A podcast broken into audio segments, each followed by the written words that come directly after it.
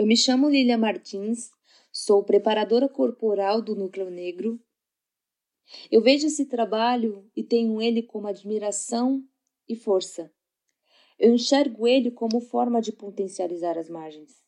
E o trabalho que eu venho desenvolvendo com falas, ele traz a identidade de corpos dançantes que vêm dessas margens, pensando em alinhar e desestruturar esses corpos rígidos que carregam em si marcas, processos e histórias que estão contidos em nosso dia a dia. O trabalho corporal que eu venho desenvolvendo é de pensar que quando estamos em cena, estamos trazendo referências de corpos que são vistos e imaginados de muitas formas. O funk, ele vem como um ritmo de força, trazendo a identidade de cada um. E o falas das profundezas vem como coragem, a coragem que muitos não tiveram e não puderam falar. falar. Caminhar com quem caminha junto, porque os destroços desse mundo acabado são perigosos, violentos. A gente reage, porque isso tem a ver com o nosso corpo. Eu mesma, que circulo por frequências atemporais, preciso me cuidar. Por isso eu resolvi mostrar as vozes das outras pessoas para vocês, porque são vozes propositivas. É preciso propor também. Nós temos escutado essas vozes e vamos entendendo que, mesmo nesses escombros, elas estão indo longe. Algo está para nascer. Eu disse isso antes e continuarei repetindo. Tem uma magia no gesto, tem um encanto na ação do corpo, na imagem que esses corpos produzem, exatamente esses corpos. Corpos que precisam exercitar o ato de viver. Viver não é simples, ainda mais diante de olhos famintos, mas quem vive a cena também tem fome, por isso queremos armar esses encontros para ninguém sair ileso. Ouçam, ouçam essas vozes, a de Dani Marques e a de Ellen de Paula, uma na sequência da outra. Reparem nos detalhes do que elas vão dizer. Dizeres de quem busca incessantemente viver, viver a cena. Eu não entendo nada disso, até acho estranho. Tem teimosia e, como vocês sabem, eu gosto disso. Detalhes. Eu me apego muito em detalhes.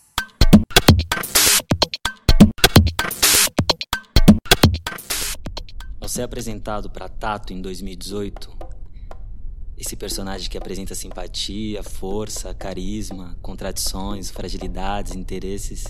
Fiquei me perguntando durante o processo do porquê o Gabriel ter direcionado esse personagem a mim. Por que me atribuiu a tarefa de dar potência, voz e corpo a ele? O que o Gabriel enxerga de comum ou não em mim e a Tato? O que eu enxergo? Quais as nossas semelhanças e diferenças? De início, me provoquei um exercício constante de olhar primeiramente para dentro de mim tendo em relação e comparativo de como o tato se posicionava. Diante dos estudos, exercícios de leitura, ensaios e apresentações da leitura encenada, houveram muitas descobertas, quedas, saltos, recaídas, interesses, apego e desapego com o tato. Constantemente eu me afastava e me aproximava dele, fora e dentro de cena, me apoiando no jogo cênico narrativo brechtiano para me permitir a enxergar a cena de diferentes perspectivas e a ter um olhar crítico sobre o que se apresentava sem romantizar o personagem. Eu me afastava diante da sua rigorosa persistência de alcançar seus objetivos, sem olhar para o lado, sem se distrair. E a mesma me aproximava pelo seu impulso, força e desejo de alcançar seus objetivos.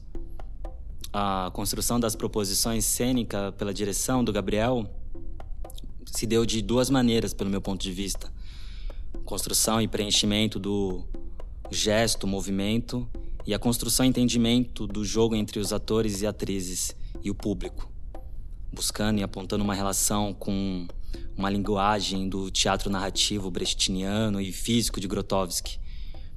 E a partir dessas linguagens, a construção cênica se deu de forma muito coletiva, com jogos de repetições, de copiar e explorar o um movimento feito pelo outro, variações de intensidade, velocidade, e a ocupar e explorar o espaço cênico da arena. O entendimento das intenções e construções de cada atuante se alimentava pela repetição dos ensaios, pela repetição das enxadas, a relação de afastamento e a triangulação com o público se deu de modo muito orgânico. E à medida que os ensaios e as apresentações da leitura encenada iam acontecendo, esse contato direto com o público era repetido. Então eu vi ali uma ação a se potencializar e a ganhar uma dinâmica maior, trazendo o público pela relação do jogo, não somente promovido pelo espaço da arena, mas também pelo contato com os atores e as atrizes. O tato, por exemplo, ele promove e acende um contato direto com o público em determinados momentos, a se promover e a ganhar interesses e confiança do interlocutor. O exercício dos ensaios e a repetição de cada cena, do gesto, se deu de forma exaustiva e proposital pela direção, como escolha estética dos corpos calçados, porém vivos, com energia no gesto e no seu movimento. Entender essa necessidade de alcançar os objetivos e a maneira de como ele, o tato, colocava-se perante as situações mais infláveis e sutis, me colocou contra a parede para questionar a minha masculinidade, as minhas atitudes, ações, fraquezas e fragilidades. Para eu me aprofundar nessa pesquisa e nessa construção, eu tive como referência estética e teórica estudos e livros e textos, pesquisas do método de Stanislavski, Brecht, esses métodos que nutriram o jogo proposto pela direção e também alimentar o subtexto que eu criava em cena. Da parte estética, veio de fotos do fotógrafo Sebastião Salgado, em Serra Pelada, filmes, séries, imagens reportagens, materialidades que me apresentavam ligações com a dramaturgia e a pesquisa que eu andava fazendo. Quando o processo de montagem estava prestes a terminar para entrarmos nos ensaios finais, eu acredito que estávamos no momento de lapidação das cenas, marcações de coreografias, apresentações das propostas de luz, de som, porque já tínhamos carregado em nossos corpos todos os estudos, ensaios e pesquisas. Sabendo que também teremos, a partir do contato, com do contato e do encontro com o público, abertura para novas descobertas e sensações, e que essa relação também seria fundamental e é fundamental para parte da pesquisa e do processo com o olhar de fora da cena, eu percebo que cada ator e atriz individualmente carregava em si um subtexto muito particular, trazendo e colocando sua história, memória, potência. Coletivamente ganhavam um peso, uma profundidade na personagem e em suas relações. O figurino me apontava uma decadência, panos, vestimentos, largadas, elaborados por esse grupo sem recurso, sem o básico. A minha sensação é que ainda dá para se potencializar e a ganhar novas leituras de figurino, sonoplastia, iluminação, em contato com a atuação também. Tendo, lógico, em perspectiva que tivemos pouco contato com a materialidade pré-finalizada das áreas de iluminação e sonoplastia.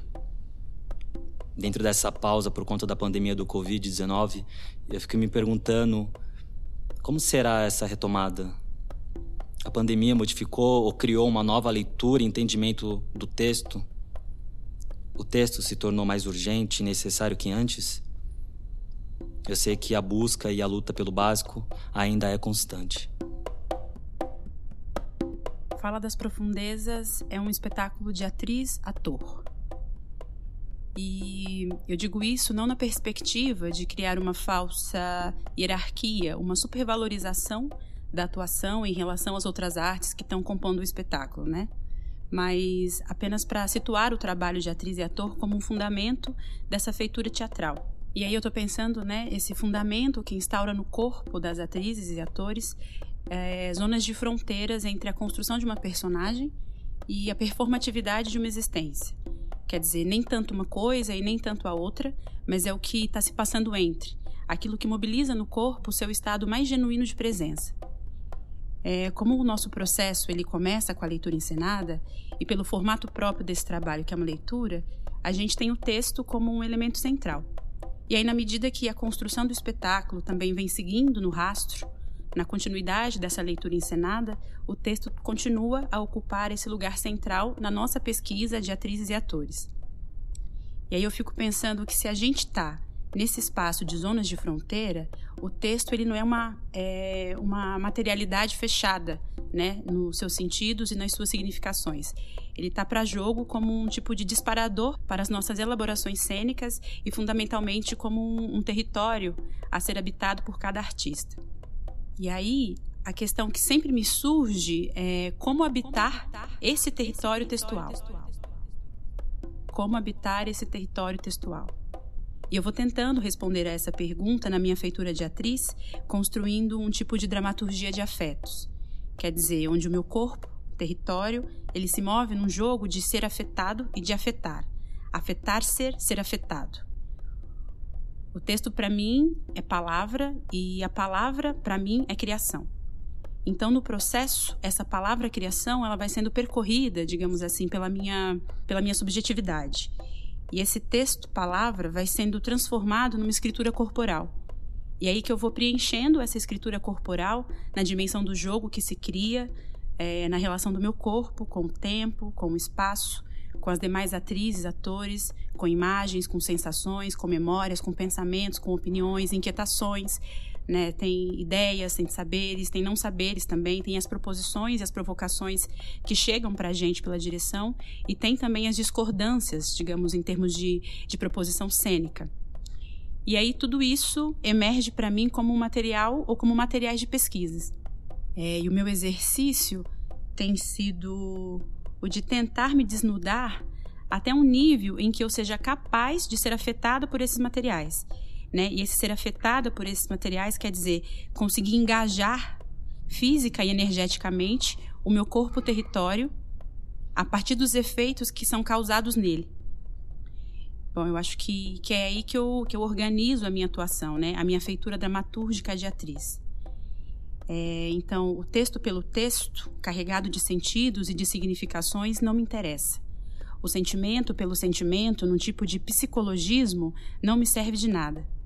Na minha feitura de atriz, o que é importante é essa fisicalização do meu universo criativo. E ainda nesse lugar, né, de zona de fronteira, essa fisicalização vem das costuras, das amarrações que eu crio entre as camadas poéticas que são internas com as que são externas. E aí eu vou tentando tornar presente e sempre pulsando e sendo constantemente recriadas essas camadas como ação física, como gesto, como movimento, como silêncio, etc, etc, etc, etc, etc. Faz sentido isso? Eu me lembro dos primeiros experimentos que a gente fez quando a gente ainda estava lá construindo a leitura encenada. E desde lá foi se estabelecendo um modo de fazer teatral em que, partindo da relação das atrizes e dos atores com a dramaturgia textual e com o modo como cada artista joga dentro de um referencial próprio e particular de atuação com os espaços abertos do texto, a gente criava textualidades físicas e dramaturgias próprias, né? Quer dizer, textos próprios. Então, de certa forma, nós partimos de referenciais e pesquisas individuais de cada artista e aos poucos nós fomos ganhando contornos de modos coletivos de fazer. E aí, é, nesses modos coletivos de fazer, a gente foi estabelecendo um segundo fundamento do espetáculo, que para mim é estar presente vivendo a cena, como um tipo de uma prática inegociável, assim. Na verdade, eu acho que é, é a tarefa de viver a cena em estado de presença como prática inegociável. E aí o fundamento é mais precisamente a tarefa. E, de novo, né, nesse lugar das zonas de fronteira, o fundamento da tarefa, no primeiro momento, me gerou um estado de produtividade. E eu entrei numa chave da necessidade de preencher tudo o tempo todo, de tentar preencher, inclusive, o que não tem que ser preenchido, né, ou o que não tinha que ser preenchido. E aí nessa chave você manda tudo, né? Você vem como se não houvesse amanhã e vai que vai e traz tudo, muito corpo, voz, intensidade, partitura e faz e mostra e faz e vai fazendo, vai fazendo, fazendo, fazendo, fazendo, até que você entende que não é isso. É, a tarefa, ela não está nesse lugar da produtividade, da obrigatoriedade de executar algo. É na verdade o sentido do rigor de quem está sempre em trabalho. Ainda que o trabalho esteja no nível íntimo interior. A tarefa ela não está na borda, nas, nas exterioridades visíveis, digamos assim. E esse é um entendimento muito profundo para mim. Eu fui descobrindo que a tarefa não é para ser vista. Ela está no campo do segredo das minhas feituras. Ela é só para mim. Ela é a minha tarefa naquele momento em que eu habito e vivo a cena. E o que eu compartilho são só os efeitos do que a tarefa que eu estou executando gera no meu corpo. Eu acho isso muito bonito, na verdade, porque se a tarefa está na dimensão do trabalho, a força motriz do meu trabalho como atriz é o de habitar a minha criação. Eu gosto muito de uma fala da Beatriz Nascimento em que ela diz que o homem preto, e aqui eu vou dizer o corpo preto, então, o corpo preto é o corpo ligado à terra. É o corpo que mais conhece a terra que nem aqueles horizontes do Gon. É o corpo preto, cor da lama, cor da terra. Porque Gagarin viu a terra azul, mas existe a terra preta. Existe essa terra que é terra, que é coisa que a gente mais tem medo de perder. É o pó. É o pó da terra, que é uma coisa que se equilibra com os outros gases, que dá fundamento. Essa fala da Beatriz tem diferentes dimensões para mim. Mas no contexto desse espetáculo e das minhas feituras de atriz para esse trabalho e também para além dele, essa terra que dá fundamento é onde eu aterro o meu corpo o território a minha existência preta para habitar a minha criação. Aterrar faz parte dos modos coletivos de fazer que nós fomos estabelecendo ao longo do processo. E aí, retomando a ideia das zonas de fronteira, eu me percebo no jogo de viver a cena entre a construção da minha personagem, a Luísa, e a performatividade de muitas existências, e viver também as cenas como espectadora-atriz, e entre esses dois lugares, sempre que eu aterro o meu corpo, a minha existência preta, porque é também, aliás, é também não, porque é da minha existência preta que nasce a minha feitura de atriz, como dramaturgia, ou sempre que eu me encontro com esses corpos pretos aterrados em cena, habitando a sua criação, as suas existências pretas na cena e para além da cena, e se fazendo corpo-imagem, criando topografias, é onde, para mim, o espetáculo acontece em seus fragmentos e também na sua inteireza. Então é estar aterrado. Aterrar. Esse é um dos trabalhos mais profundos que a gente faz enquanto atrizes e atores nesse espetáculo. Porque esse aterramento que pode e que está né, numa dimensão técnica de trabalho de atriz, como enraizamento, como base e tal, ele é mais que isso. Esse aterramento dos nossos corpos pretos em cena me dá uma dimensão do ato de aterrar no mundo, pisando a terra em relação com a nossa ancestralidade, com as ciências, com as tecnologias, com os saberes, com os modos de vida pretos que nos compõem. É a terra que, que gera vida. No espetáculo, a terra é poética e é política. E é nessas zonas de fronteira que a terra instaura que a minha feitura de atriz se move. E isso me coloca uma questão que é, na verdade, essa questão me acompanha em todo o processo de criação desse trabalho, que é quais poéticas e quais políticas o meu corpo tem mobilizado. Quais poéticas e quais políticas os corpos pretas, pretas, pretos que dão vida a esse espetáculo têm mobilizado. E eu estou falando aqui desses corpos, né, que estão aterrados, habitando a sua criação e as suas existências de diferentes lugares, com diferentes feituras, que se relacionam nessa perspectiva dessa dramaturgia de afetos, daquilo que afeta e daquilo que pode ser afetado. E aí eu estou falando da atuação, da direção, da dramaturgia, da música, da iluminação, da preparação corporal, da produção, do figurino, da maquiagem, do visagismo, da produção audiovisual, etc, etc, etc, etc. E eu acho que a gente estava justamente no momento de habitar coletivamente as nossas criações, essa nossa criação, quando o processo de montagem do espetáculo foi interrompido em seu modo de fazer presencial.